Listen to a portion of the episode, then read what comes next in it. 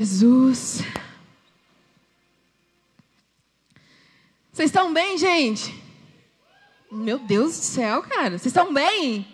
Glória a Deus. Chega, eu tava sozinha aqui, já fiquei nervosa, né?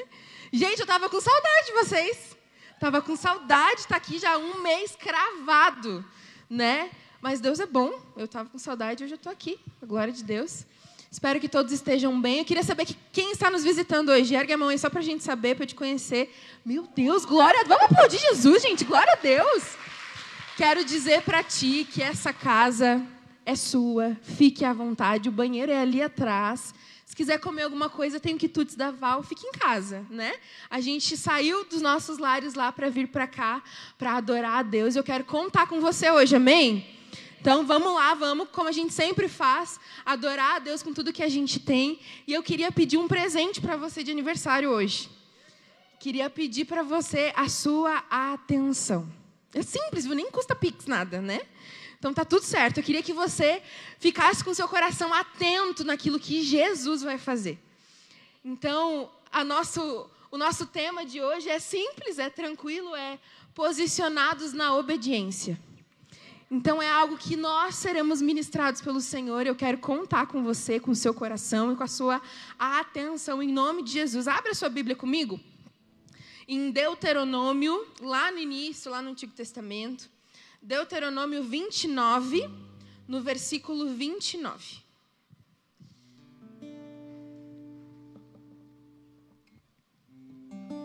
Deuteronômio 29, no versículo 29. Gente, essa palavra aqui bateu bastante em mim, está batendo ainda. Não sei se você sabe, mas nós estamos vindo de uma série de acontecimentos na nossa casa, eu e o meu excelentíssimo esposo. eu fui demitida, ele foi demitido. Glorifica, glorifica que é de Deus, aleluia. Uh, até essa parte, né? Uh, infelizmente, né? Ou felizmente, uh, o Senhor ele aprove a ele recolher o meu sogro, o pai do Júnior, essa semana. E a gente vem desse baque, né? Desse lugar. E agora, antes de ontem, o Júnior foi atropelado. então tá assim, ó. Como diz a minha pastora, ela disse: a bênção vai ser grande, amém? Glória a Deus. Então, gente, eu, tô, eu sei que cada um tem a sua história aqui, eu sei que você tem os seus acontecimentos, aquilo que está acontecendo na sua vida, no seu dia a dia. Mas eu quero te encorajar, porque apesar disso, nós estamos aqui. Amém? Nós estamos aqui a plenos pulmões, podendo glorificar a Deus. Então eu queria convidar você que você não tenha vindo apenas para a igreja. Quero convidar para que você tenha vindo prestar o seu culto a Jesus. E quando nós ouvimos a palavra dele, nós somos transformados. E a palavra do Senhor fala em Deuteronômio 29, 29, diz assim: As coisas encobertas pertencem ao Senhor, o nosso Deus, mas as reveladas pertencem a nós e aos nossos filhos para sempre. Na versão a mensagem diz assim: O eterno, seu Deus, cuidará das coisas encobertas, mas as coisas reveladas são da nossa conta. Cabe a nós e aos nossos filhos cuidar de todos os termos dessa revelação. Antes, gente, antes, de nós entrarmos mais fundo nesse texto, a gente vai ver ele lá no final depois. Uh, a gente precisa entender o contexto dessa passagem. A gente precisa entender o contexto que o povo de Israel estava vivendo lá, saindo, né, uh, do Egito. A gente precisa entender o que, que aconteceu nesse lugar. E os israelitas, eles estavam que eram cativos do Egito, eles, eles tinham sido livres do jugo da escravidão. Eles estavam livres. Eles estavam andando rumo à terra prometida. Era um povo escolhido, que foi escravizado, e agora eles tinham recebido de volta essa liberdade. E eles receberam uma promessa de Deus. Eles receberam uma promessa que eles iriam para uma terra que mana leite e mel uma terra perfeita. E eles estavam indo rumo ao cumprimento dessa promessa. Só que a gente precisa se lembrar que esse povo, ele viu muitos feitos de Jesus. Ele viu o mar se abrir. Ele viu o maná cair do céu. Ele viu uma coluna de fumaça, uma nuvem que guiava eles durante o dia e o fogo que esquentava eles durante a noite. Eles viam maná cair do céu, codorniz. Quando eles cansaram de comer maná, eles pediam, pediram codorniz, caiu codorniz para eles também. Então eles viram muita coisa. Gente, as roupas deles cresciam com eles. Os sapatos, a gente sabe quanto tá caro os sapatos, o sapato crescia. Então o povo, ele olhava tudo, ele via a fidelidade de Deus em cada detalhe. Tudo, absolutamente tudo, nada faltava. Nem alimento, nem mantimento, nem investimento, não faltava nada. E esse povo estava saindo de uma escravidão para um lugar prometido por Deus. E o Senhor, ele era tão bom com esse povo que ele dava sinais da sua presença e da sua fidelidade. A cada dia ele dava um sinal. E cada sinal representava dizendo assim: Eu estou com vocês. Eu não abandonei vocês. Eu estou aqui. Olhem para mim. Confiem em mim. Então todos esses sinais apontavam para algo. Apontava para a fidelidade e para o caráter de Deus. Amém? Vocês estão comigo? Glória a Deus. Só que por mais que os corpos dos israelitas estivessem livres, eles não tinham mais algemas, eles não tinham mais correntes. Por mais que os corpos deles estivessem livres, eles ainda tinham uma mentalidade de escravo. Na sua mente, eles ainda eram escravos e eles começaram a se corromper pela murmuração, pela ingratidão e pela idolatria. Eles começaram a corromper o coração, porque conforme eles estavam andando, eles, eles começaram a comer o maná e começaram a reclamar do maná. Começaram a comer as aves e começaram a reclamar. Eles reclamavam de tudo. Era um povo que murmurava. Nada nunca estava bom. Se você se identificar aí, vai pegando no seu espírito. No final, nós vamos orar.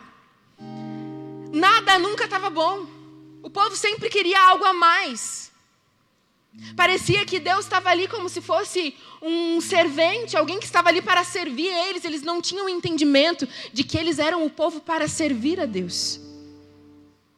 E eles abriram espaço então para a ingratidão no coração e para a idolatria. Em Deuteronômio 9:3 diz assim: Deus diz: "Vejo que este povo é realmente um povo obstinado. Obstinado é ser irredutível, inflexível. É um povo de dura cerviz. É um povo que não consegue se render à adoração a Deus. E Deus já tinha enviado diversas mensagens para o povo. Ele já tinha enviado diversos sinais. E ele mesmo quis se revelar ao povo, ele queria ter intimidade, comunhão com o povo. Mas o povo pediu um mediador. O povo falou: Vai lá, Moisés. Fala tu para que não morramos. O que Deus sempre quis foi um relacionamento com aquele povo. E Deus constantemente ele falava ao povo através de Moisés. Moisés era o líder daquele povo. E ele falava com muito amor ao povo porque ele queria conduzir o povo mesmo todo errado, todo sujo, ele queria conduzir o povo para que eles pudessem chegar no cumprimento da promessa. Só que por mais que Deus tentasse, tentasse ajudar eles, eles não conseguiam olhar com um olhar de gratidão a Deus e de adoração. E em um desses alertas, e aqui é a chave da nossa noite. Em um desses alertas, Moisés ele discorre no capítulo 28 de Êxodo, perdão, de Deuteronômio, sobre as bênçãos da obediência tem todo um, um, capítulo, um parágrafo, tem toda uma parte escrita sobre as bênçãos que a obediência acarretaria. Se eles uh, cumprissem fielmente aquilo que Deus mandou, eles seriam prósperos, e ali tem uma lista de coisas, que está em Deuteronômio 28, do 1 ao 6. Se você puder projetar aí para mim, por favor, para a gente ler junto Deuteronômio 28, do 1 ao 6. Vocês serão abençoados em tudo o que fizerem. Pode passar. Deuteronômio 28, do 1 ao 6. Se vocês obedecerem fielmente ao Senhor, o seu Deus, e seguirem cuidadosamente todos os seus mandamentos que hoje dou a vocês, o Senhor, o seu Deus, os colocará muito acima de todas as nações da terra. Todas essas bênçãos virão sobre vocês e os acompanharão se vocês obedecerem ao Senhor, o seu Deus. Vocês serão abençoados na cidade e serão abençoados no campo. Os filhos dos seus ventres serão abençoados, como também as colheitas da sua terra, e os bezerros e os cordeiros dos seus rebanhos. A sua cesta e a sua amassadeira serão abençoadas. Vocês serão abençoados em tudo o que fizerem. Ele segue ainda falando mais um tempo sobre as bênçãos da obediência. Mas nesse mesmo capítulo, Moisés ele fala sobre as maldições da desobediência. Para esse mesmo povo. O que, que Moisés estava fazendo ali? Moisés ele estava relembrando a aliança que Deus tinha feito com o povo de Israel.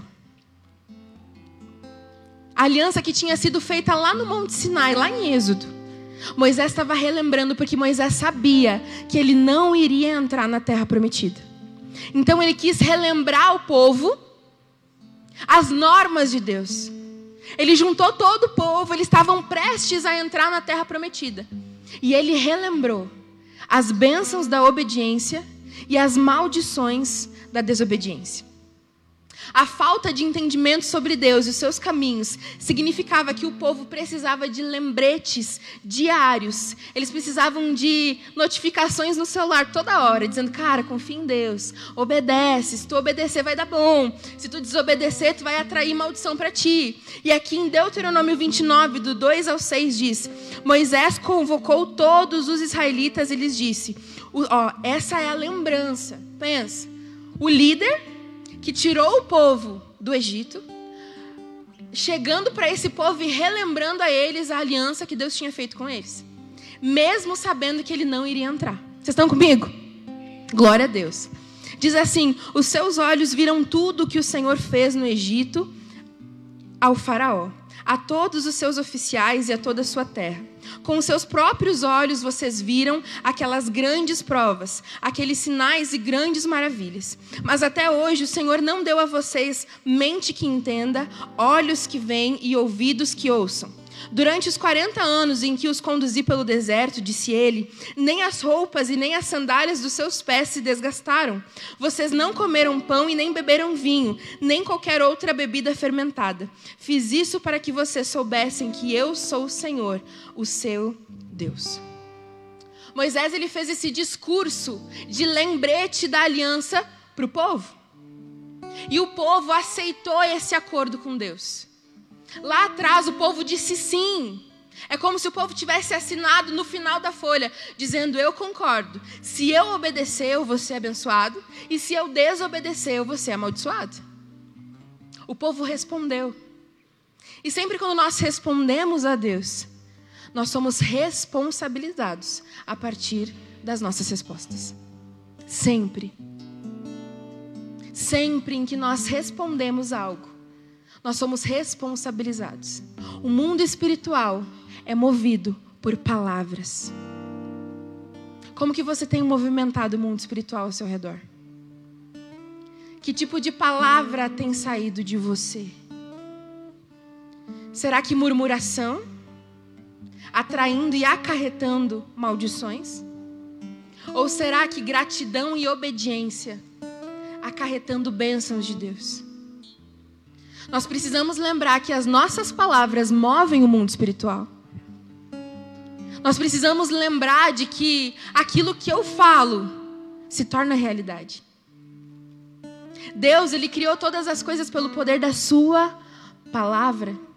E tudo que existe subsiste sobre essa palavra.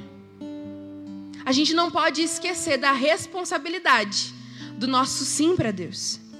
Você disse sim para Deus um dia. Você se disponibilizou a Ele. Talvez você faça isso hoje. Talvez você ainda não teve essa oportunidade de reconhecer Ele como seu único e suficiente Salvador. Mas hoje você tem essa oportunidade.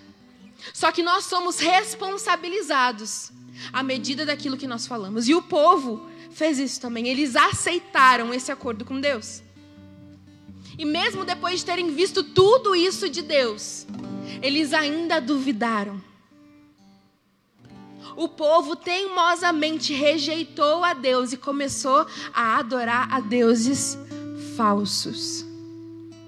Eu quero te lembrar, meu irmão, Muitas vezes nós uh, achamos que deuses falsos são apenas aqueles feitos com madeira, pedra, cera. Só que tudo aquilo que rouba o lugar de Deus no nosso coração, o lugar de primazia, é um ídolo no nosso coração.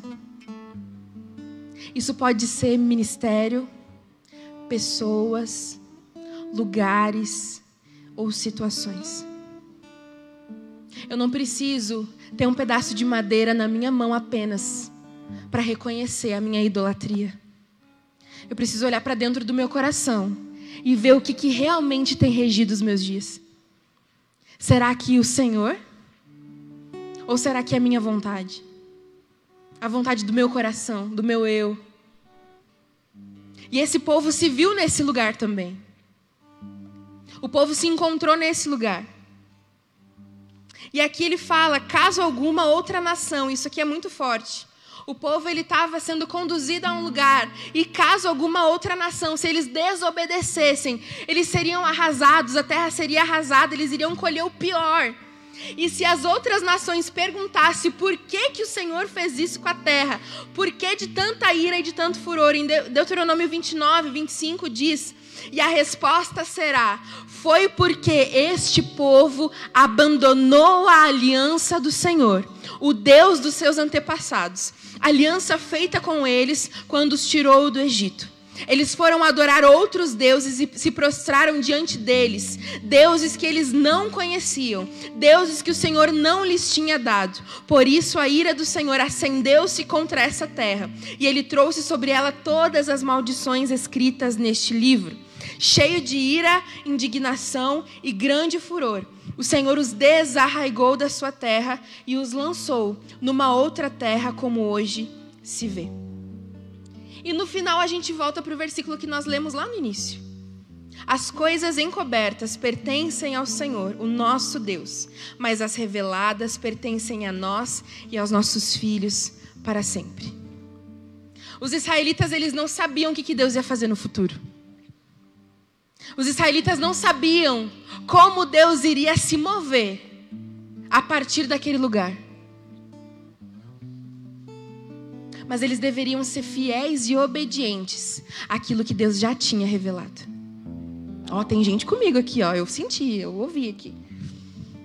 Eles deveriam ser fiéis ao que Deus já tinha dito. E a palavra fala: as coisas encobertas pertencem a Deus. E as coisas reveladas pertencem a nós e aos nossos filhos para sempre. E mesmo se o povo desobedecesse, errasse, Deus ainda tinha um plano para que o arrependimento entrasse em ação e Deus ainda novamente seria com eles. Glória a Deus, nós estamos acordando aqui. Deus tinha um plano. O plano de Deus era: obedeça e colhe as bênçãos. Só que eu preciso te dar uma opção de escolha. Se você desobedecer, você vai ser amaldiçoado. Se você entrar por esse caminho e se arrepender, eu vou continuar te amando. Deus ele não coloca ninguém fora. Você pode estar pensando, mas Mire, você não conhece a minha história. Eu fiz tanta coisa errada. Meu Deus do céu. Eu não sei. Ele sabe. E mesmo olhando para tudo isso, Ele escolhe nos dar mais uma oportunidade e nos amar. Essa sempre vai ser a escolha de Deus.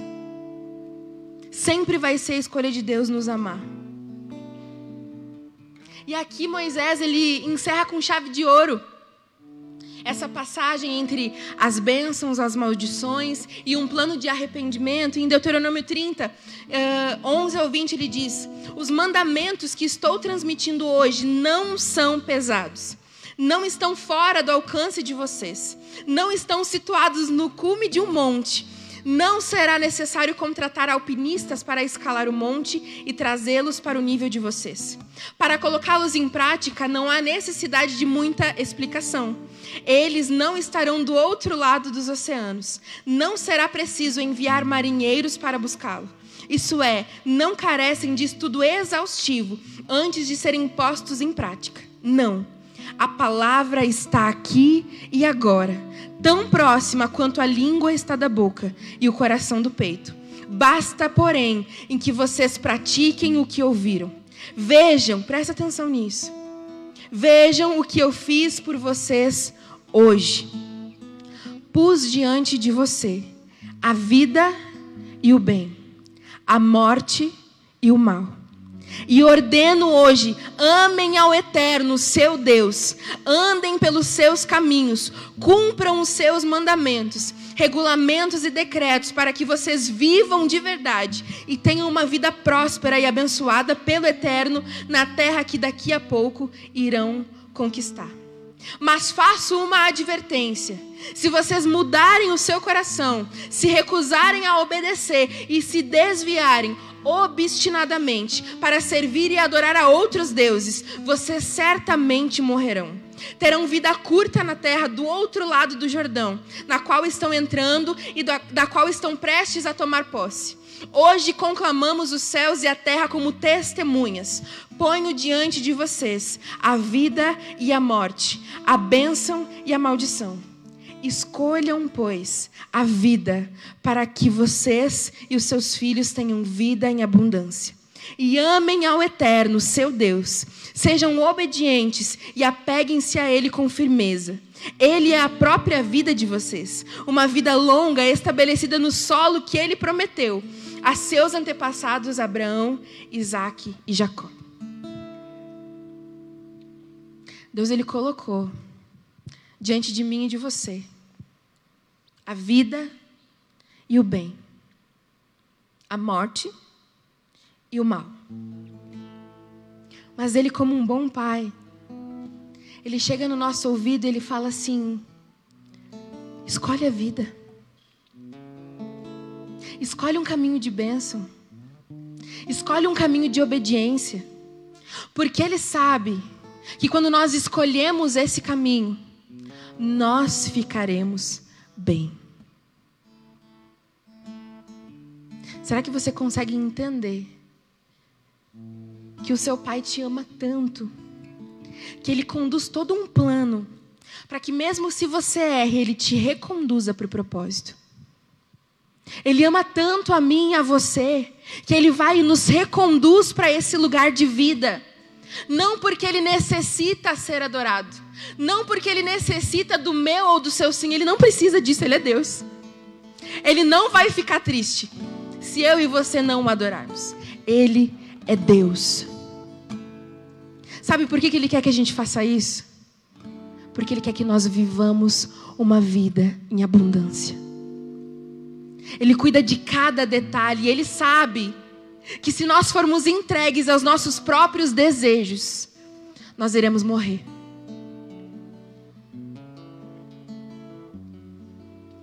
A gente não encontra uma vida plena longe de Jesus. E ele sabe disso. E ele, o amor dele, por mais que a gente corra para longe dele, o amor dele nos alcança e nos traz de volta. E desde o início, eu não sei se você percebeu, mas tem algumas mensagens, algumas palavras que cercam essa mensagem. Que são as palavras obediência, aliança, vida e morte. Essas palavras elas estão presentes desde Gênesis desde a primeira aliança que o Senhor fez com o seu povo. No início, Deus criou o homem para ter comunhão com Ele. Nós fomos criados para a intimidade e para o relacionamento com Deus. Mas no meio do caminho, o homem escolhe pecar. Ele escolhe se afastar desse lugar de proteção e escolhe fazer aquilo que bem lhe apraz. E um dos capítulos mais tristes da Bíblia, que é Gênesis 3, a gente vê a queda do homem. E a partir disso, a natureza pecaminosa começa a fazer parte de mim e de você. A partir disso, antes de Jesus, nós já estávamos no inferno, na condenação eterna. A gente não tem que estar com Jesus para conseguir ficar no céu, não. A gente precisa porque sem Ele nós já estamos condenados. A gente não está no meio termo para ver para que lado a gente vai, não. Sem Jesus nós já estamos eternamente condenados. Porém, nós temos um Deus que nos ama. Glória a Deus! Nós temos um Deus que nos ama. E Ele envia Jesus. Ele envia Jesus para se tornar esse caminho, porque o pecado nos separou de Deus. Criou um abismo entre o Criador e a criatura. Nós nunca conseguiríamos transpor esse lugar. Mas Jesus se fez caminho para que nós pudéssemos passar e acessar novamente o Pai. Para que nós pudéssemos voltar para o nosso lugar de origem, nele, em Deus, não pertinho, dentro de Deus. Para que nós pudéssemos voltar para esse lugar, então nisso a Bíblia é cheia de alianças.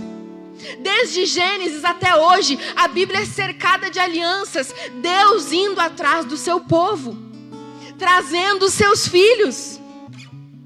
E tem diversas alianças que nós temos, a aliança edênica, nós temos a aliança adâmica, a noética, a abrâmica, a mosaica, a davídica e a nova aliança. Se você quiser saber que alianças são essas, Seminário Teológico Carisma. Amém? Lá nós aprendemos todas essas alianças. Gente, cada aliança é Deus gritando: Eu amo o meu povo. É Deus declarando o seu amor pelo seu povo. É Ele enviando Jesus, se despindo, gente, de toda a sua glória. Ele era Deus. E Ele se despiu de toda a sua glória e desceu à terra como homem. Por mim e por você. Nós precisamos entender isso. E hoje nós estamos na nova aliança, que é a aliança aonde Deus envia Jesus. E em todos esses, esses textos e essas alianças, nós vemos Deus dando poder de escolha para o homem.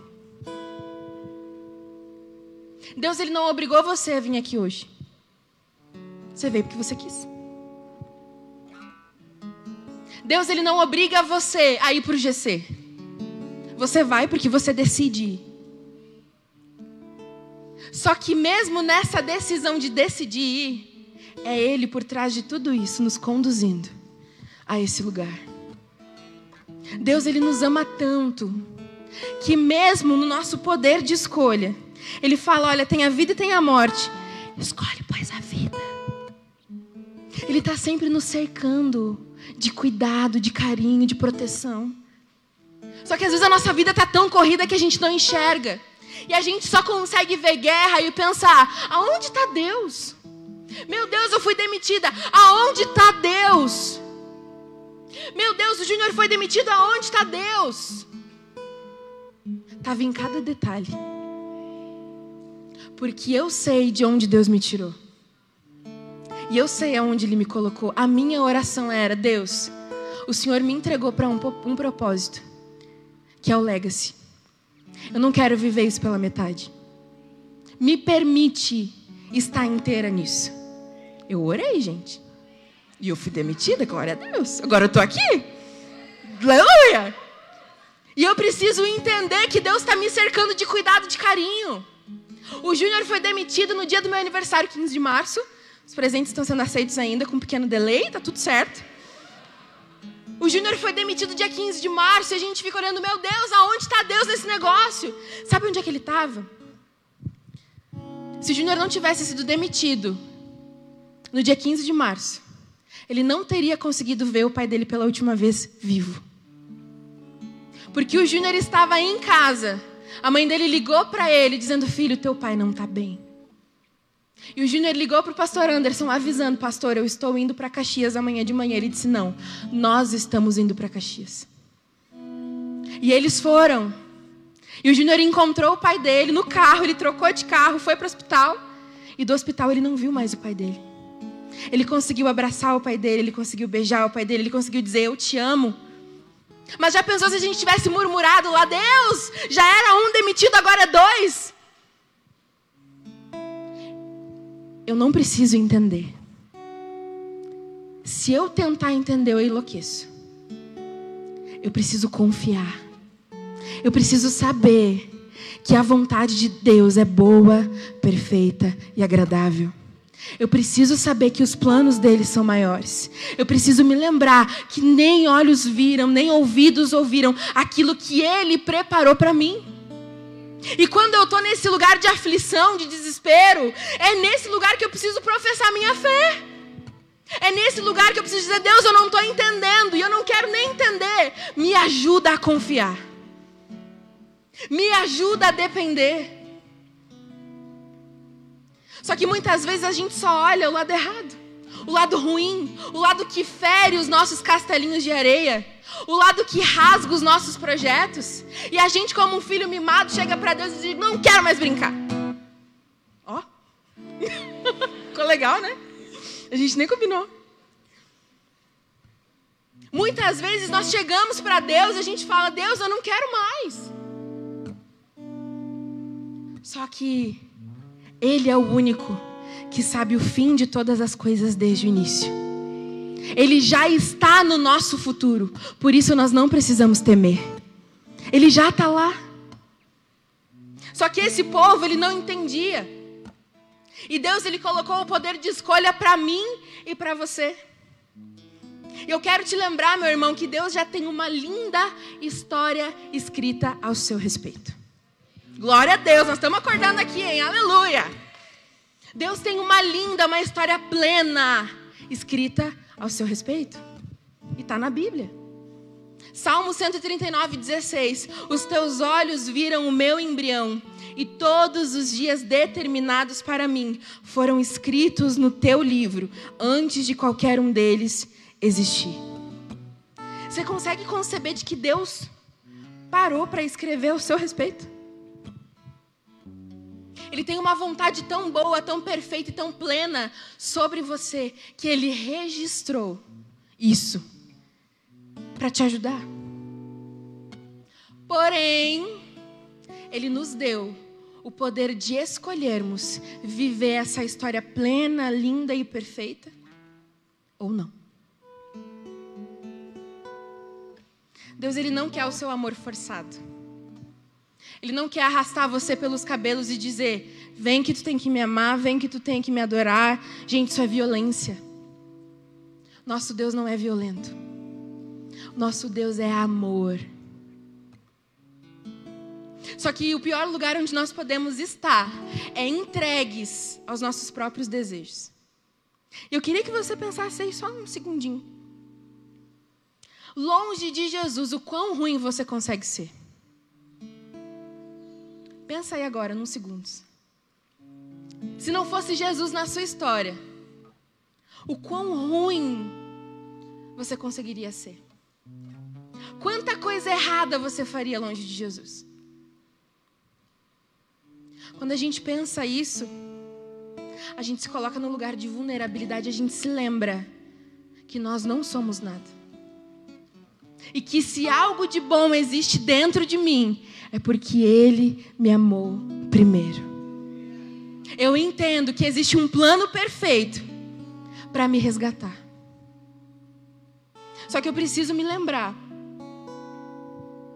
que eu não estou tão distante desse povo obstinado lá de Deuteronômio. A gente fala, nossa, velho, o povo tinha maná, o povo tinha roupa crescendo, o povo tinha tudo, o povo tinha coluna de fumaça, o povo tinha nuvem, o povo tinha tudo. Como... A gente quer julgar, a gente para assim no portão do outro, falando, como é que o povo consegue, né? Se fosse eu, eu confiaria. Aham, uhum, é. Se fosse eu, se fosse eu no lugar de Adão e Eva, você já pensou isso, né? Eu não teria comido fruto. Mas é muito fácil julgar a história do outro a partir daquilo que a gente vê. A sua ótica é apenas a sua ótica, não é o todo. A minha ótica é apenas a minha ótica, não é toda a verdade. Por isso que eu preciso me chegar a Deus e saber, Deus, o que, que o Senhor tem para mim? Porque eu sei que o Senhor vê o passado, o presente e o futuro. E o Senhor já preparou algo para mim. Então eu não quero mais me desgastar fazendo um monte de plano para perguntar se é da sua vontade. Eu já me rendo e falo, Senhor, só me dá aquilo que o Senhor tem para mim. Eu não quero perder tempo. Eu não quero perder os meus dias gastando tempo, vida em coisas que eu não sei se vai ser da vontade dele. Então eu prefiro gastar o meu tempo em buscar Ele, em me parecer com Ele, em leitura, em oração, em jejum, para estar sensível à voz do Espírito Santo. O Espírito Santo ele não para de falar. O Espírito Santo não fica gritando e falando baixinho, não é. O Espírito Santo está falando a mesma coisa o tempo inteiro. Sabe o que, que diferencia? É que a gente fala, aham, fala Espírito Santo, vou falar. Nossa, eu não estou ouvindo, cara, o Espírito Santo me abandonou, ele não fala mais nada. Só que eu já estou tão longe, tão longe, tão longe, espiritualmente falando, que eu já não ouço mais. E muitas vezes isso dentro da igreja, assistindo todos os cultos. E eu estou junto desse, eu tô dentro desse saco aí, gente. Quantas vezes eu e você, por fora estamos bonitinho, vindo nos cultos, indo no GC, mas por dentro um coração duro, dura serviço, obstinado de coração. Deus, ele abate o soberbo e ele concede graça aos humildes. Quando eu me humilho à mão do Senhor, ele me coloca aonde ele quer. E daí a palavra fala: não se pode colocar uma lâmpada debaixo da cama. Eu preciso pegar isso aqui rápido e pendurar para iluminar tudo que está à volta. A luz não faz força para brilhar, ela só brilha. Só que muitas vezes eu e você não vemos os dois lados da moeda. Vocês estão comigo, gente? Glória, olha aí, ficou bonito agora. Muitas vezes eu e você nós ficamos com medo porque nós temos medo do desconhecido. Isso é do ser humano. Se tem um lugar escuro, eu não vou entrar assim, ó. Eu vou entrar aos pouquinhos. Tipo Chaves entrando lá na casa da dona Clojudes. Ele vai entrando, ó, pé por pé. Ele não sabe o que vai encontrar ele. E muitas vezes nós somos assim. Só que quando eu vivo pelo meu homem natural, eu vou temer qualquer coisa que seja espiritual. Eu posso ter a maior certeza do mundo que é a palavra de Deus. Se eu estou me movendo pelas minhas convicções humanas e pela força do meu braço, eu vou duvidar da única verdade. Mas se eu me entrego e falo, Deus, eu não estou enxergando, eu vou colocar o pé, eu estou vendo que o chão não está ali, eu estou indo. Deus nos chamando a um lugar desconhecido, porém, nós temos a maior segurança que qualquer pessoa poderia ter: a fidelidade do caráter do nosso Pai. Ele é fiel. Só que o que, que nós precisamos fazer? Nós precisamos nos posicionar na escolha do lado que nós iremos ficar.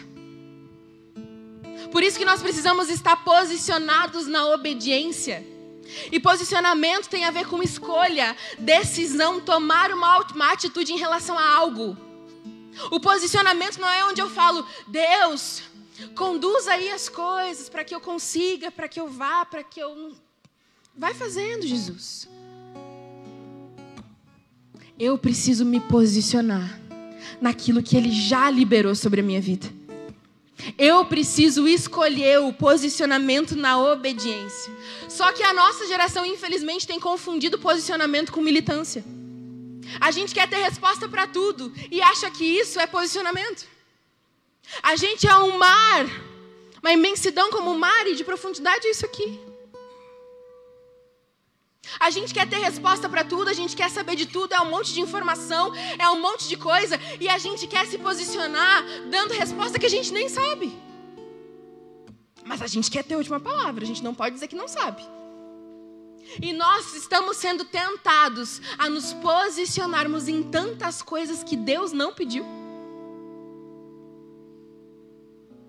Só que se posicionar em um lugar onde Deus não está me levando cansa. É pesado. E aí a gente chega numa altura da nossa vida e a gente fala, cara, como tá difícil servir a Deus. Não é não. Não nos custa muito, só nos custa tudo. Mas não é pesado. Porque quando eu entendo para onde Ele me chamou e a própria palavra de Deus diz, Ele não nos dá nada tão pesado que nós não temos capacidade de carregar. Só que se eu entro em um lugar onde Ele não me chamou, eu vou ter que permanecer com a força do meu braço. E aí eu começo a gerar todo um círculo, uma cadeia, para conseguir sustentar aquilo que um dia eu criei. E passa um ano, dois anos, cinco anos para sustentar algo que Deus nunca pediu. E eu tô cansado, enfadado, já todo arrebentado, tentando fazer algo para Deus pelo simples fato de eu não ter parado e ouvido aquilo que Ele queria que eu fizesse, aquilo que Ele queria que eu me tornasse. E eu começo a apresentar um monte de coisa para Ele, Deus isso, Deus aquilo, eu estou fazendo, estou girando, estou picando, e Deus não pediu nada disso. Nós somos tentados a nos posicionar em coisas que Ele não mandou. E nisso, nós somos roubados.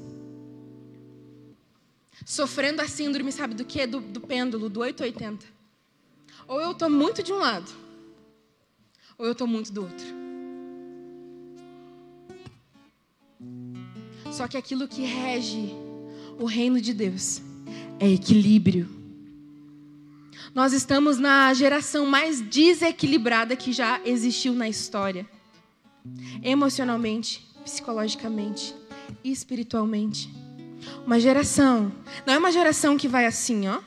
Ah, tem seus altos e baixos. Não, é assim, ou eu tô lá no chão, ou eu tô lá em cima, ou eu tô lá embaixo. Não existe um equilíbrio. Ou eu tô quase morrendo, ou eu tô quase virando anjo. Ou eu tô muito crente, ou eu tô muito desviado. Eu não consigo buscar o equilíbrio que existe na palavra de Deus. Porque quando eu decido, agora eu decidi estar em Jesus. Quando vem o primeiro ventinho, eu digo, ah, já não decido mais também. Uma geração muito volátil, inconstante. Qualquer ventinho que sopra derruba a casa. Sem estrutura. Sabe aqueles prédios que você vê perto da sua casa? Que tem aqueles tapumes de ferro e você fala assim, cara, mas entra ano, sai ano, esse negócio ainda está aí. Não ergue nunca esse trem. E a gente começa a ficar nervoso. Eu fico nervoso, aquele negócio que não anda nem desanda. E eu fico olhando e diz, meu Deus, quanto... só que daí passa dois dias, tu olha o negócio está lá em cima. Digo, ué. Sabe por quê? Porque eles gastaram tempo no fundamento. Depois para construir é rapidinho. Eles gastaram tempo naquilo que era importante. Para quando viesse a chuva, a tempestade, o dia mal, não caísse, não ruísse, não desmoronasse. Gastou tempo naquilo que era necessário, naquilo que era fundamental. Só que sabe o que a nossa geração tem sido tentada a fazer? Fazer um buraco rapidinho, colocar água, fazer aqui. Começa a erguer, porque o irmão já está erguendo lá na frente, ó, já está colocando cortina na casa. Vai, vai, vai, vai, vai.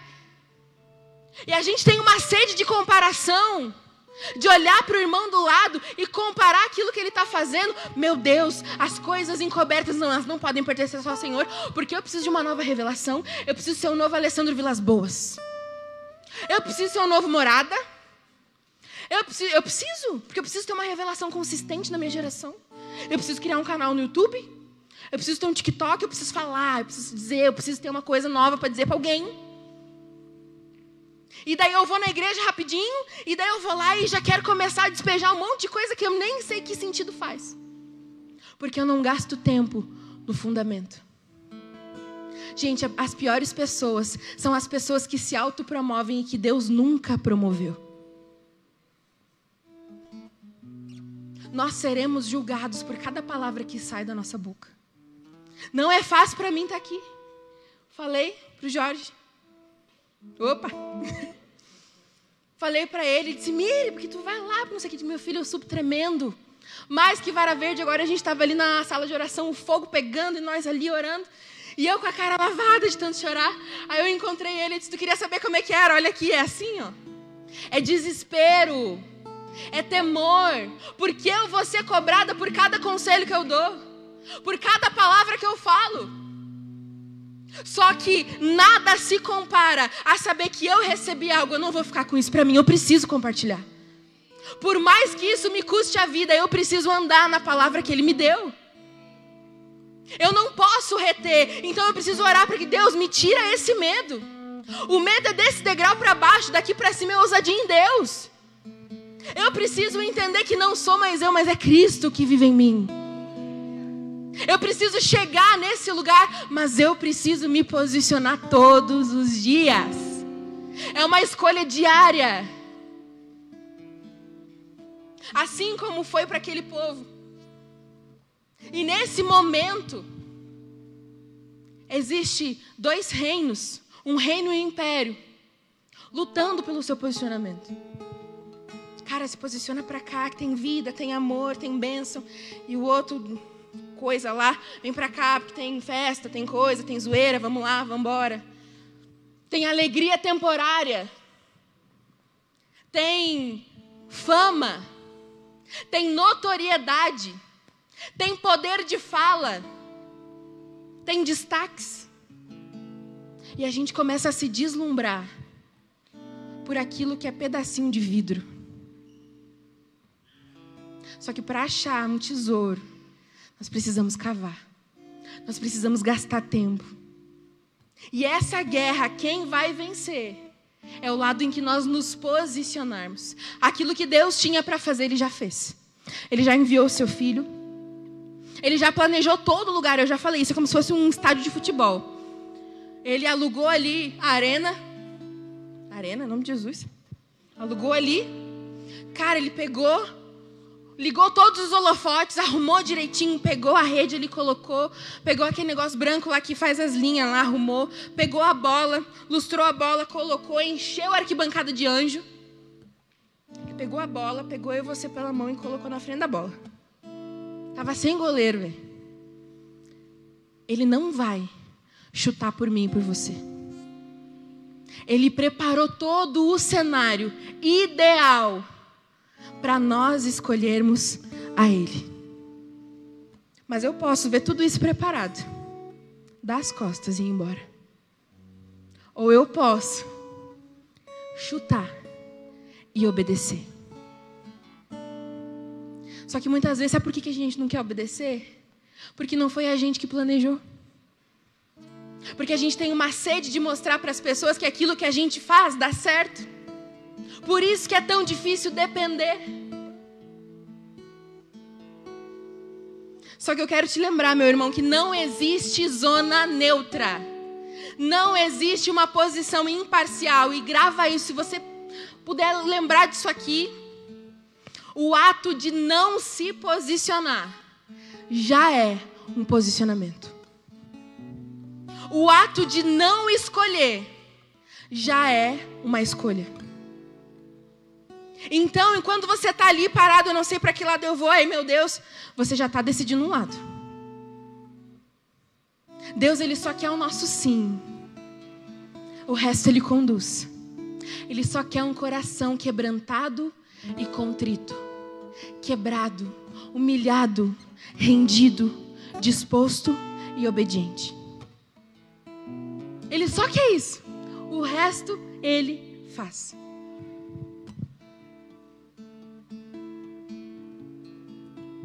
Quero te lembrar que o seu pai anseia em se revelar para você. O anseio do coração de Deus é se mostrar é dizer, filho, eu não quero mais passar de costa por você, eu quero me mostrar. Eu quero voltar para aquele lugar de relacionamento perfeito, aonde eu chegava e falava aí, bom, bom, tudo certo, tudo certo. Como é que tá o dia? Será que chove? E aí, filho, como é que tá? Como é que tá esse coração? Vamos fazer uma janta? Vamos. É ter um relacionamento com seu pai. É para esse lugar de vida que Ele quer nos conduzir. Só que esse lugar não é apenas o nosso destino, esse lugar é a nossa origem. Sabe por que, que existe tanta coisa tentando fazer com que você não esteja realmente em Deus? Porque esse é o seu lugar. Porque você veio desse lugar. Porque você tem o cheiro desse lugar. Por isso que quando nós estamos enredados nesse mundo é tão difícil olhar para esse lugar e conseguir ir. Muitas vezes, eu não sei se acontece com você, você até quer servir a Deus. Você até quer responder a Ele com tudo que você tem, mas chega no momento, não vai. A gente não consegue, a gente trava. E isso é desesperador.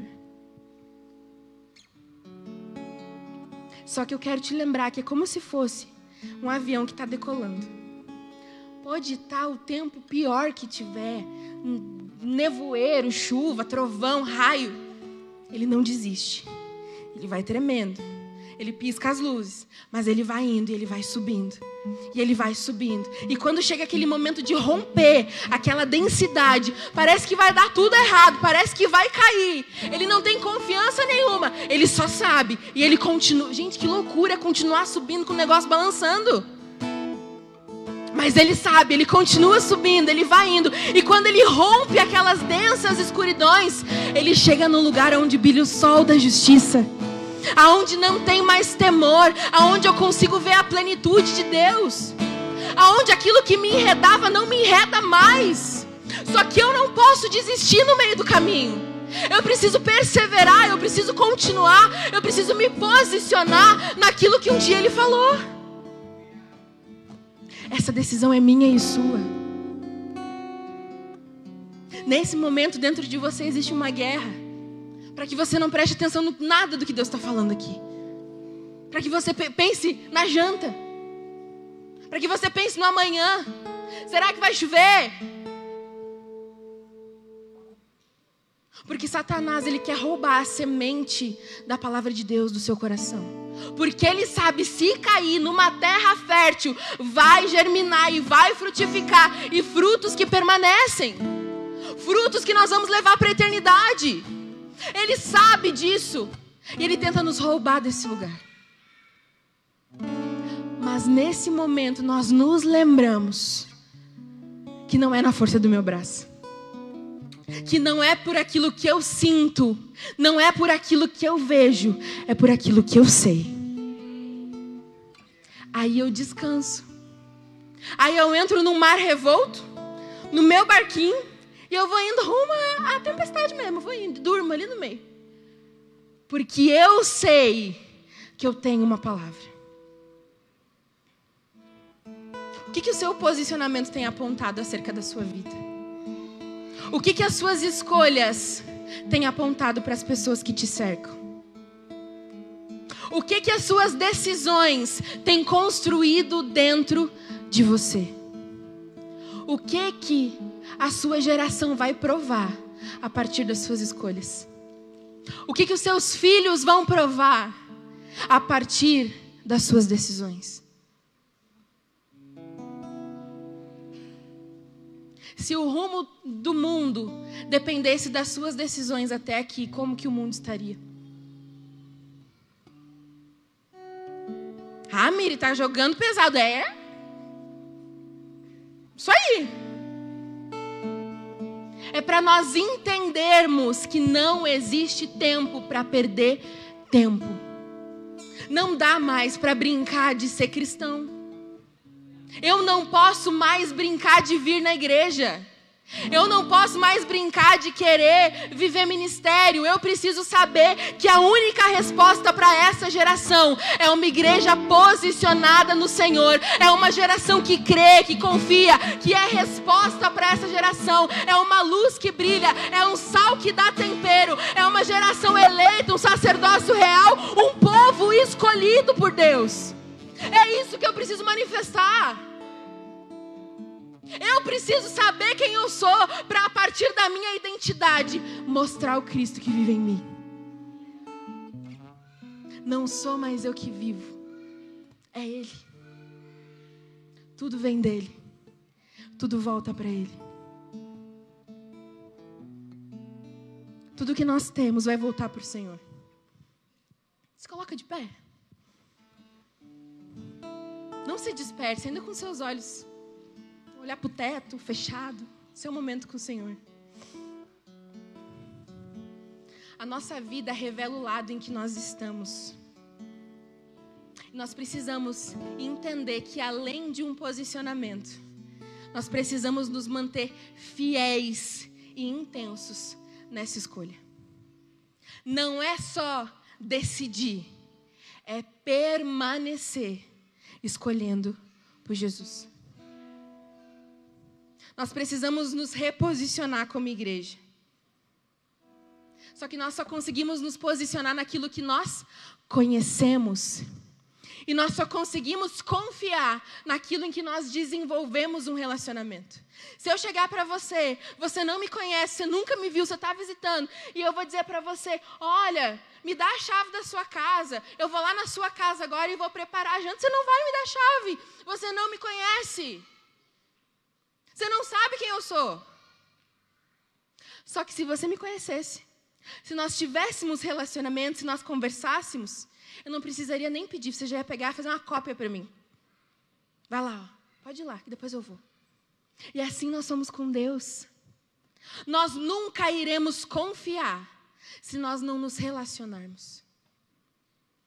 E a gente quer começar da ponta final. Eu preciso confiar, eu preciso confiar, eu preciso confiar. Chega no momento eu não confio. Ai, meu Deus, eu sou desviado. Eu preciso confiar, mas a partir de um relacionamento. Eu preciso confessar para Deus dizer: Deus, eu não confio no Senhor, mas eu desejo confiar. Me ensina a confiar no seu caráter. E, gente, Ele é tão bom que Ele deixou o Espírito Santo dentro de mim e de você para nos conduzir nesse processo, para nos sussurrar as escolhas que nós devemos fazer. Eu quero te lembrar que tudo aquilo que você vai ser, ter ou fazer, já está dentro de você. Todas as respostas que você precisa já estão ao seu alcance. É no Espírito Santo que habita em você, na palavra do Senhor que Ele deixou liberada para você. Já está tudo pronto da parte de Deus para nós. Deus deu você a um propósito eterno. Ele tem o seu propósito. Ele disse: Cara, eu preciso do Michel nesse propósito aqui. Vou pegar, vou criar o Michel e eu vou inserir no meu propósito. Eu vou pegar a Letícia e eu vou criar ela a partir de mim. E eu vou inserir ela no meu propósito eterno. Eu não precisaria fazer isso, mas eu decido fazer por amor.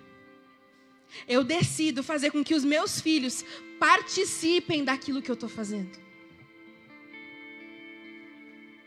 O propósito é maior do que a nossa vida. Nós precisamos obedecer a Ele. Nós precisamos honrar a aliança que Ele fez conosco. E a obediência nos protege. A obediência protege o meu e o seu coração. E sabe de quem que ela protege? Da gente mesmo. Preciso te lembrar que Satanás já tem o destino dele. Ele já foi vencido. Não tem mais chance. Só que o que nós precisamos lutar é contra a natureza pecaminosa. Que enquanto nós estivermos nesse, corpo corruptível, nós iremos lutar até o fim dos nossos dias. Mas eu preciso lembrar para você de que você não é um pecador lutando para ser santo você já é santificado nele. Você é um santo lutando contra o pecado enquanto ainda está nessa terra. Um dia nós seremos glorificados. O pecado vai ser destruído, a morte vai ser destruída. Não haverá mais choro, nem clamor, nem dor, nem boleto, nem tristeza, nem nada. É só nós e o nosso Deus e uma plenitude de vida na presença dele. E quando eu lembro disso, eu passo a viver os meus dias por essa realidade. Eu passo a viver a minha história por esse final feliz. A Bíblia já deu o nosso final e ele é feliz. Ele é alegre, ele é pleno. Eu só preciso me posicionar em obedecer aquilo que me leva a esse desfecho. Feche os seus olhos em nome de Jesus. Não tem nada em espiritual em fechar os nossos olhos. Sabe por que, que a gente faz isso? Para não se distrair com o que está no nosso, ao nosso redor. Você teve tempo para cumprimentar o seu irmão até agora, teve tempo para olhar para ele, teve tempo para fazer tudo. Agora é você e Deus. Feche os seus olhos. Se você entende que você precisa se reposicionar nessa obediência. E ao se posicionar, não se desespere, como se as coisas fossem depender completamente de você e da sua condução. Nós fomos chamados para nos posicionar naquilo que já está estabelecido na eternidade. Se posicione hoje aí mais fundo. Eu quero te lembrar uma coisa que está escrito em Jeremias 31, 31, ainda com seus olhos fechados. Diz assim: Estão chegando os dias, declara o Senhor, quando farei uma nova aliança com a comunidade de Israel e com a comunidade de Judá. Não será como a aliança que fiz com seus antepassados, quando os tomei pela mão para tirá-los do Egito, porque quebraram a minha aliança, apesar de eu ser o Senhor deles. Esta é a aliança que farei com a comunidade de Israel depois daqueles dias. Porei a minha lei no íntimo deles e escreverei nos seus corações. Serei o Deus deles e eles serão o meu povo. Ninguém mais ensinará ao seu próximo, nem ao seu irmão, dizendo: Conheça ao Senhor, porque todos eles me conhecerão, desde o desde o menor até o maior, diz o Senhor, porque eu lhes perdoarei a maldade e não me lembrarei mais dos seus pecados. Aleluia! Essa é a verdade acerca de mim e de você. Mas nós precisamos nos posicionar nessa noite. E imagine como se nesse lugar tivesse o seu pai aqui com o rumo da sua história nas mãos.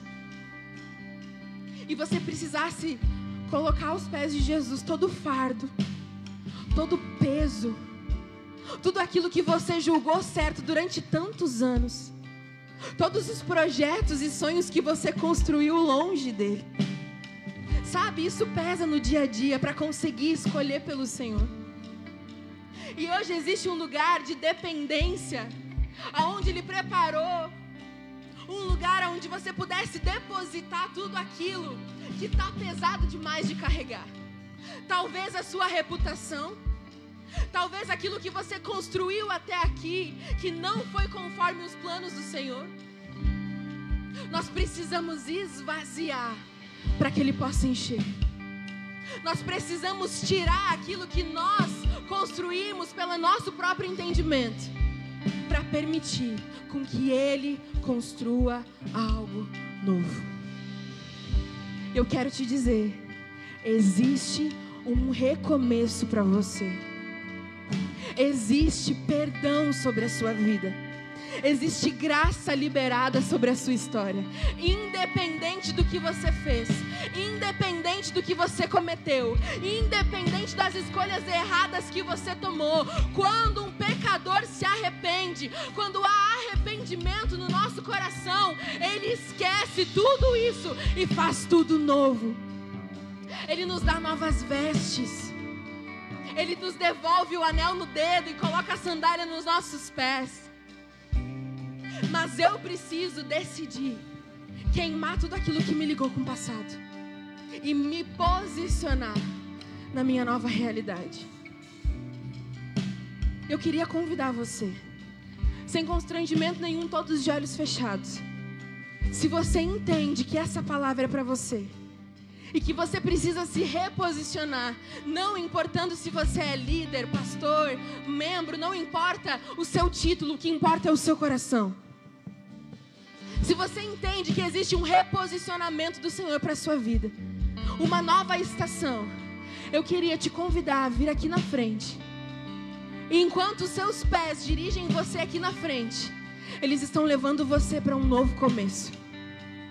Você vai estar se posicionando nessa nova realidade e declarando para você mesmo. Eu rompo com a minha reputação, eu rompo com o meu achismo, eu rompo com aquilo que eu construí e eu decido depender do Senhor.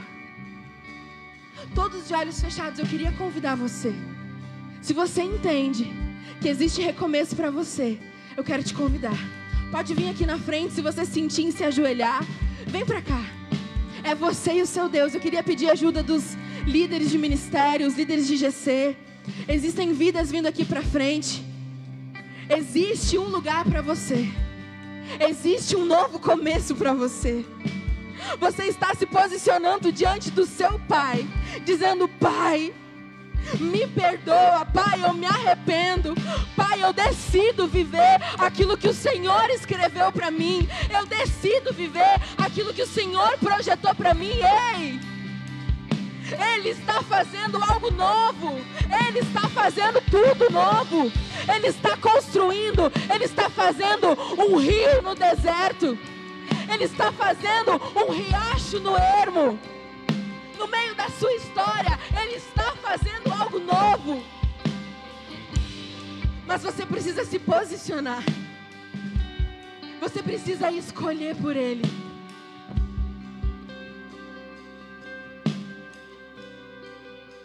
Otávio, por favor.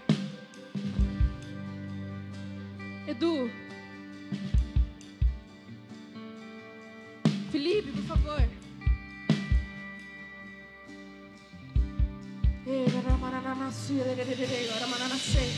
Ainda existem pessoas no banco que foram convidadas pelo Espírito Santo a estar aqui na frente.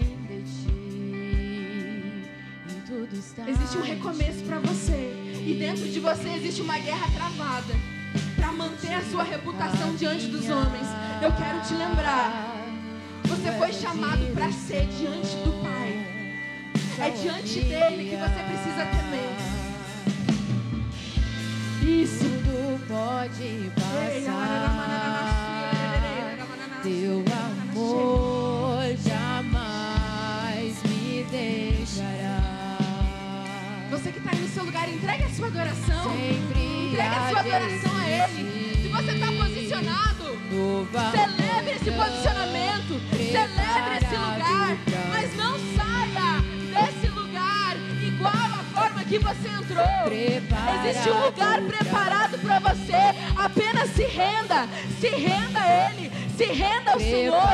Se renda ao seu amor. Se renda àquilo que Ele preparou para você. Se renda, se renda, se renda. Eu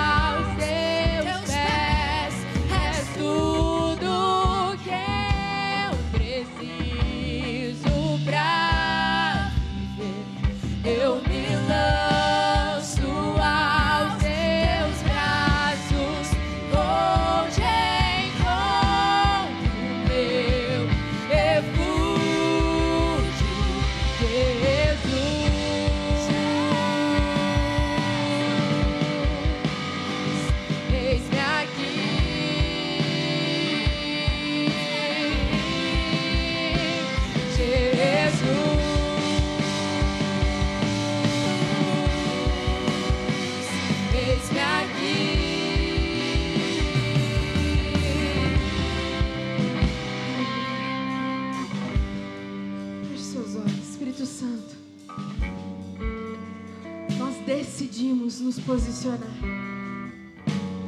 independente daquilo que nos custa, por mais que nos doa, nós decidimos crer na Tua palavra, Jesus. Nós decidimos nos lançar naquilo que o Senhor tem preparado para nós.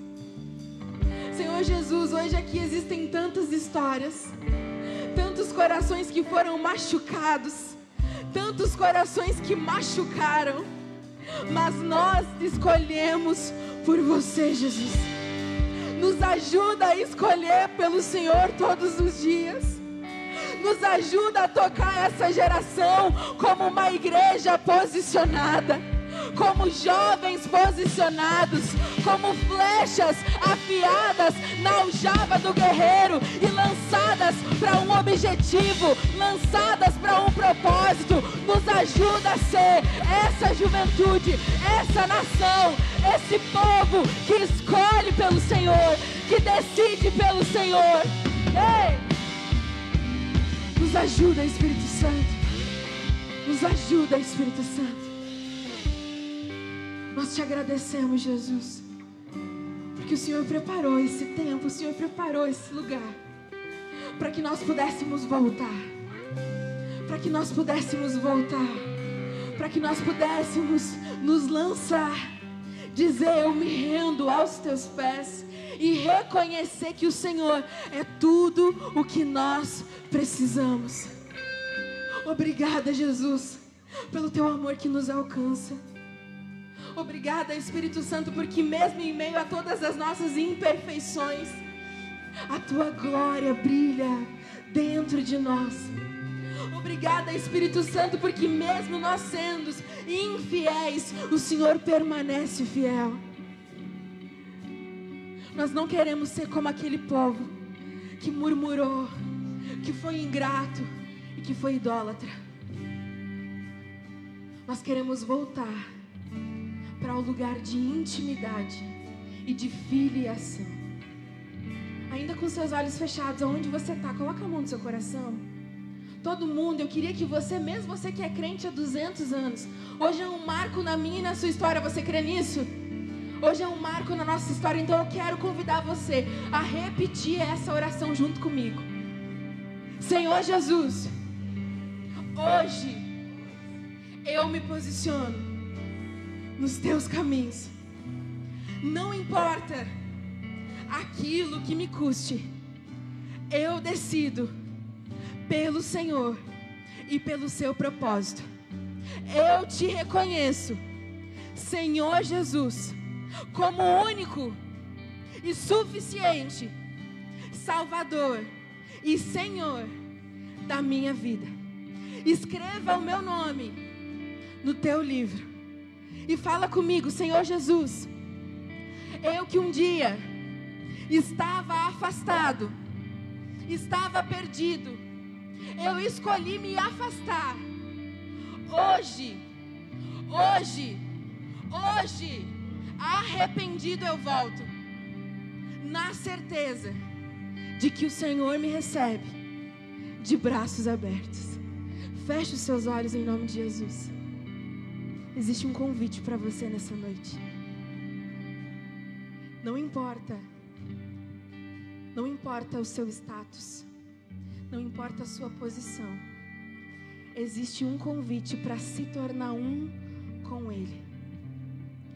Eu queria conhecer você. Se existe alguém aqui que fez uma dessas duas orações pela primeira vez, reconhecendo o Senhor Jesus como seu único e suficiente Salvador, ou retornando, se reconciliando com o Senhor. Eu queria convidar você a erguer uma das suas mãos o mais alto que você puder.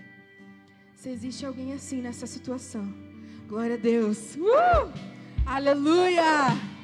Glória a Deus! Existe uma alma, existe festa no céu. Você pode se alegrar por isso? Aleluia! Eu queria ainda, ainda com seus olhos fechados, pode trazer o mano aqui, por favor? Eu quero saber se existe mais alguém nessa condição. Eu quero saber se existe mais alguém que talvez algo esteja te prendendo aí no banco. Talvez a sua reputação, talvez aquilo que você acha que você construiu, ainda existe alguém aqui que deseja reconhecer o Senhor Jesus como seu único e suficiente Salvador. Ou existe alguém aqui que deseja voltar para esse lugar? Erga uma das suas mãos. Aleluia, eu sabia! Ê! Eita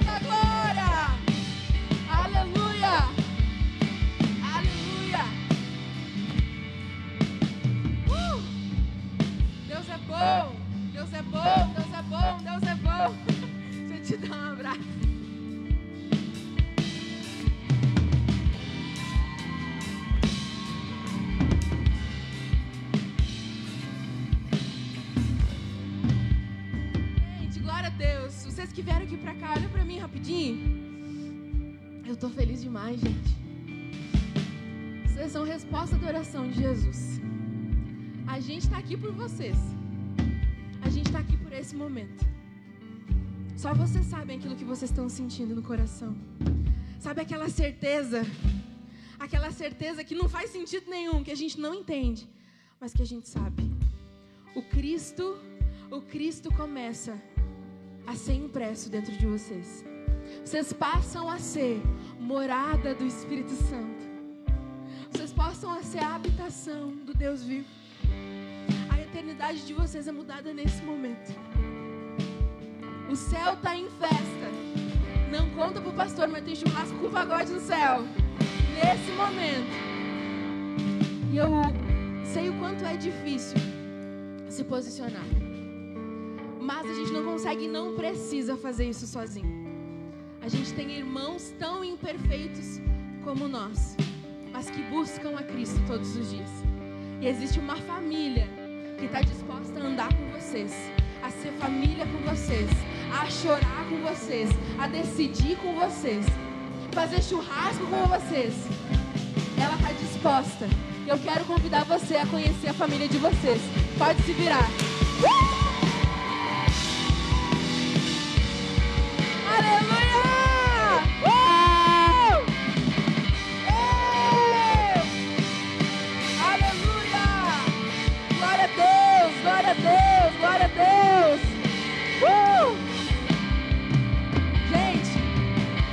Os consolidadores vão levar vocês, vão pegar contato, endereço, nome, telefone, saber o que vocês gostam de comer. Vai com eles em nome de Jesus. Vocês estão felizes, gente? Dá uma palma de, palma de palma para Jesus aí. Uh! Aleluia, Ele é bom. Ele é digno, Ele é digno, Ele é digno, Ele é digno, Ele é digno. Uh!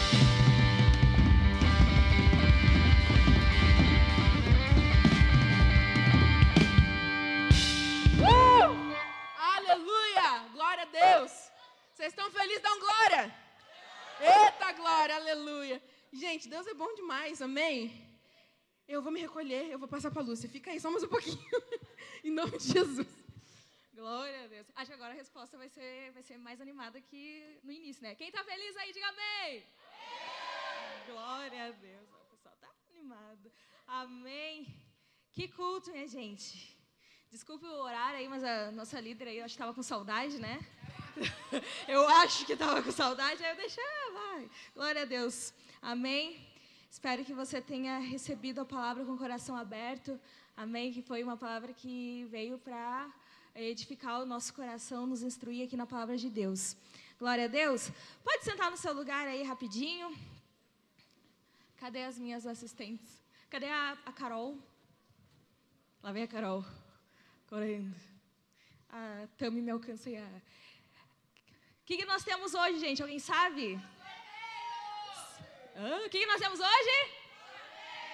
Sorteio. Quem é que tá com a camiseta do Legacy? Aqui, ó. O pessoal do louvor aí, ó. Tá a camiseta, ó. Costa aí, ó. Olha que coisa linda. E hoje alguém vai ganhar essa camiseta. Amém. Quem vai ganhar aí?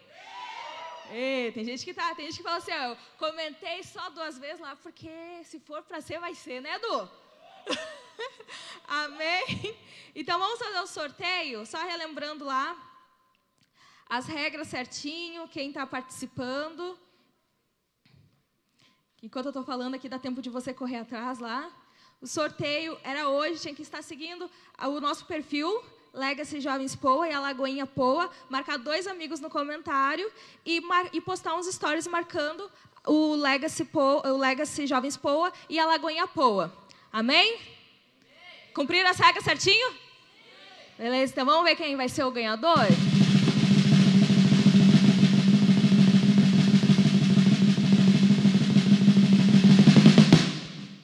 Então.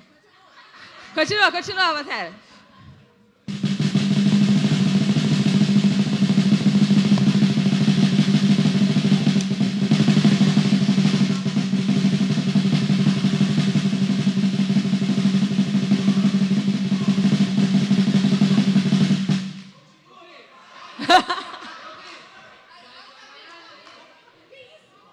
Continua, continua.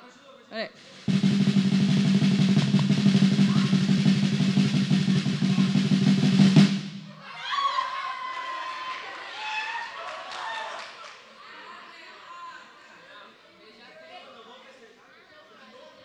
Foi certo?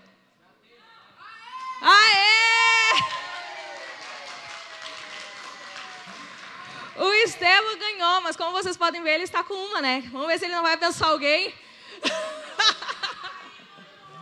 Vamos ver se ele não vai abençoar alguém. Ó, Deus te abençoe. Glória. Ele vai presentear alguém, gente. Glória a Deus. Mas, gente, não fiquem tristes. Em breve vai estar chegando ali na nossa loja. Olha aí, ó. Uh!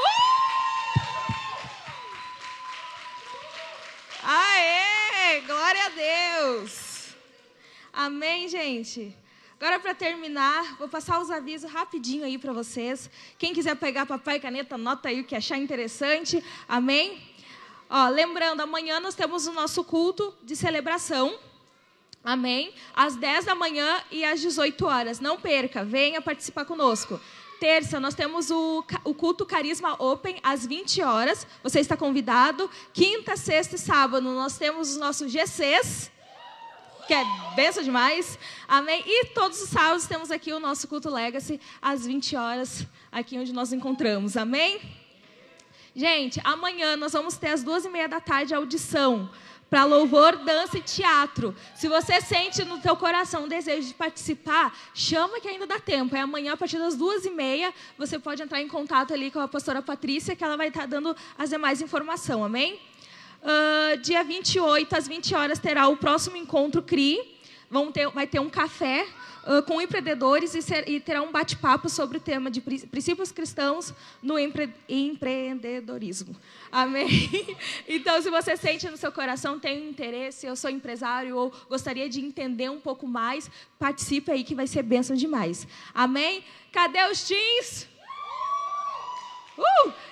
Dia 9 do 4, nós vamos ter o acampa dentro dos teens. Vai ser benção demais. O investimento de 30 reais, amém? Dos 12 aos 18 anos. Então, se você quer participar, é teens, uh, pode procurar a Josi lá atrás ou o Felipe, que eles vão estar dando mais informação a respeito do acampa dentro. No dia 3 do 4, nós vamos ter o café com novos membros. Então, se você é batizado, mas ainda não é membro da Lagoinha e tem o interesse de vir para a Lagoinha, você está convidado para participar de um café da manhã aqui com o pessoal, amém? Para entender aqui como a igreja funciona e é bênção. Amém? No dia 30 do 4, num culto legacy, nós vamos ter batismo. Amém. Então, se você não é batizado e tem esse desejo, desejo no coração, procura a gente aí, amém? É uma noite incrível e é benção demais. Uh, no dia 5 do 5. Do 5 do 5? É. Agora, não, 5 do 4, agora de abril, gente. Começa o Carisma Teens e Kids. Amém? Então já está rolando no grupo aí do, da igreja, ali no WhatsApp, uh, o link para inscrever seu filho, os teens ali para estar participando. Amém? Dia 17, 18 e 19 do 6, vamos ter encontro com Deus. Amém? Que é bênção. Se você ainda não participou, participa, que é bênção demais. Opa! Amém? Uh, e agora, em maio, inicia, vai começar a escola de diaconatos. Cadê os diáconos aí da igreja? Amém? Se você tem o desejo em teu coração também, vai estar começando as aulas, você pode procurar o pastor Dorce e a pastora Val, também junto social da igreja, valeu? Edu? Se você quer participar também do social, vai estar, vai começar agora em maio. Amém? Sala de oração à meia-noite e às seis da manhã e o social continua uh, pedindo um quilo de alimento. Então, cada culto que você vier sentindo o coração, sentir não, traz para ajudar uma família aí, amém? Que é bênção demais. Glória a Deus. Agora, antes de a gente terminar de vez, que o horário já está ali, ó, queria chamar a Tami aqui. Que nessa hora a Miri não está entendendo nada. E queria chamar a Miri aqui também. Nós sabemos que a nossa líder maravilhosa, linda, estava de aniversário, amém. Amém. Faz um mês que ela está de aniversário mas por questões da vida, né? A gente não pôde comemorar, fazer algo especial para ela, mas a gente não quis deixar de passar em branco esse dia que é tão especial, dessa vida tão maravilhosa, que a gente ama tanto, que é a Miri, e a Tami vai estar aqui orando por ela, amém? Se coloca de joelho aí, crente. Fiquem de pé no seu lugar, por favor. Eu não sei vocês, mas a, vi a, vida da Miri ministra muito ao meu coração, porque ela não somente fala palavras, mas ela vive a palavra. E eu creio que cada um aqui já recebeu da parte do Senhor, vindo diretamente dessa menina aqui, que além de ser filha do Senhor, ela entendeu que ela também é serva. Então eu queria que você estendesse suas mãos para cá, orassem comigo também. Não dependa da minha oração, mas declare bênção sobre a vida dela, amém? Ó Pai, em nome de Jesus, nós te apresentamos diante de Ti a vida da Miri, Pai. Te agradecendo, Pai, como Ministério Legacy, por tudo aquilo que ela tem feito sobre as nossas vidas, Pai. Nós queremos abençoá-la, ela, em tudo aquilo que ela precisa, Senhor. Seja o Senhor a provisão, Pai. Que na sua mesa não falte o pão, Senhor, mas que seja para repartir, Senhor. Que os seus boletos sejam pagos em dia, em nome de Jesus. Que haja provisão na tua casa, Miri, em nome de Jesus. Que não falte, mas que o Senhor transborde na sua casa. Eu oro em nome de Jesus que os teus pés sejam fortalecidos a cada dia mais para levar o Evangelho, que as tuas mãos curam onde quer que elas possam colocar em nome de Jesus, que a tua visão seja uma visão de águia, aonde você possa ver o propósito do Senhor e prosseguir, e que teu coração continue sendo um coração de discípulo, um coração de serva, que entende o seu chamado e que cumpre ele com tanto zelo e com tanto temor no coração. Obrigada, Miri, pela sua vida e eu agradeço ao Senhor, porque o Senhor nos presenteou. Não é você que vai receber o presente, mas é nós que recebemos o presente da tua vida. Nós te agradecemos, Senhor, pela vida dela. Nós oramos para que o Senhor abençoe cada vez mais o casamento, Pai. Que essa bênção alcance o Júnior, Senhor, que nada, nada falte na casa deles no casamento deles, Pai. Nós te agradecemos, Senhor, pela vida da Miri, em o nome de Jesus. Parabéns pra você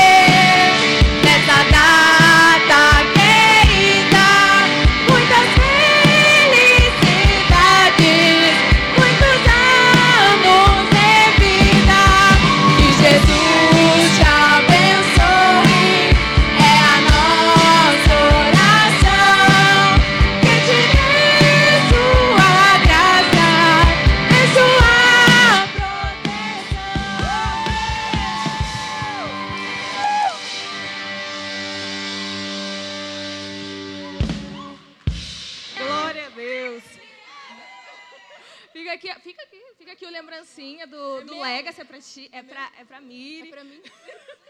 Amém. Que é, a- o Legacy se reuniu aí pra entregar pra ti com todo amor, todo carinho que tu merece. Amém? Gente, bri- gente, obrigada, viu? Eu amo vocês. Isso aqui simboliza muito para essa nova estação que a gente está vivendo. E eu amo vocês e a gente está disposto e disponível para caminhar esse caminho, para trilhar e que eu possa gastar a minha vida por cada um de vocês, em nome de Jesus. Amém. Deus abençoe. Glória a Deus. Vamos orar, gente, pra ir embora, amém? Vamos orar. Levante suas mãos assim bem alto, de agradecimento a Deus, amém? Senhor Deus, obrigada, Pai, por tudo que vivemos aqui nesta noite. Deus, obrigada, Pai, pelas coisas que aconteceram aqui neste local, Pai, pela palavra ministrada, lançada aos nossos corações, Pai. Te agradecemos por tudo, Senhor. Pai, e eu peço que leve os meus irmãos em segurança para suas casas, Pai, livrando de todo o mal, Pai, protegendo, Senhor, a família, Pai, tudo aquilo que é chamado pelo nome deles, Pai. Que nenhuma seta venha alcançar a vida deles em nome do Senhor Jesus. Amém.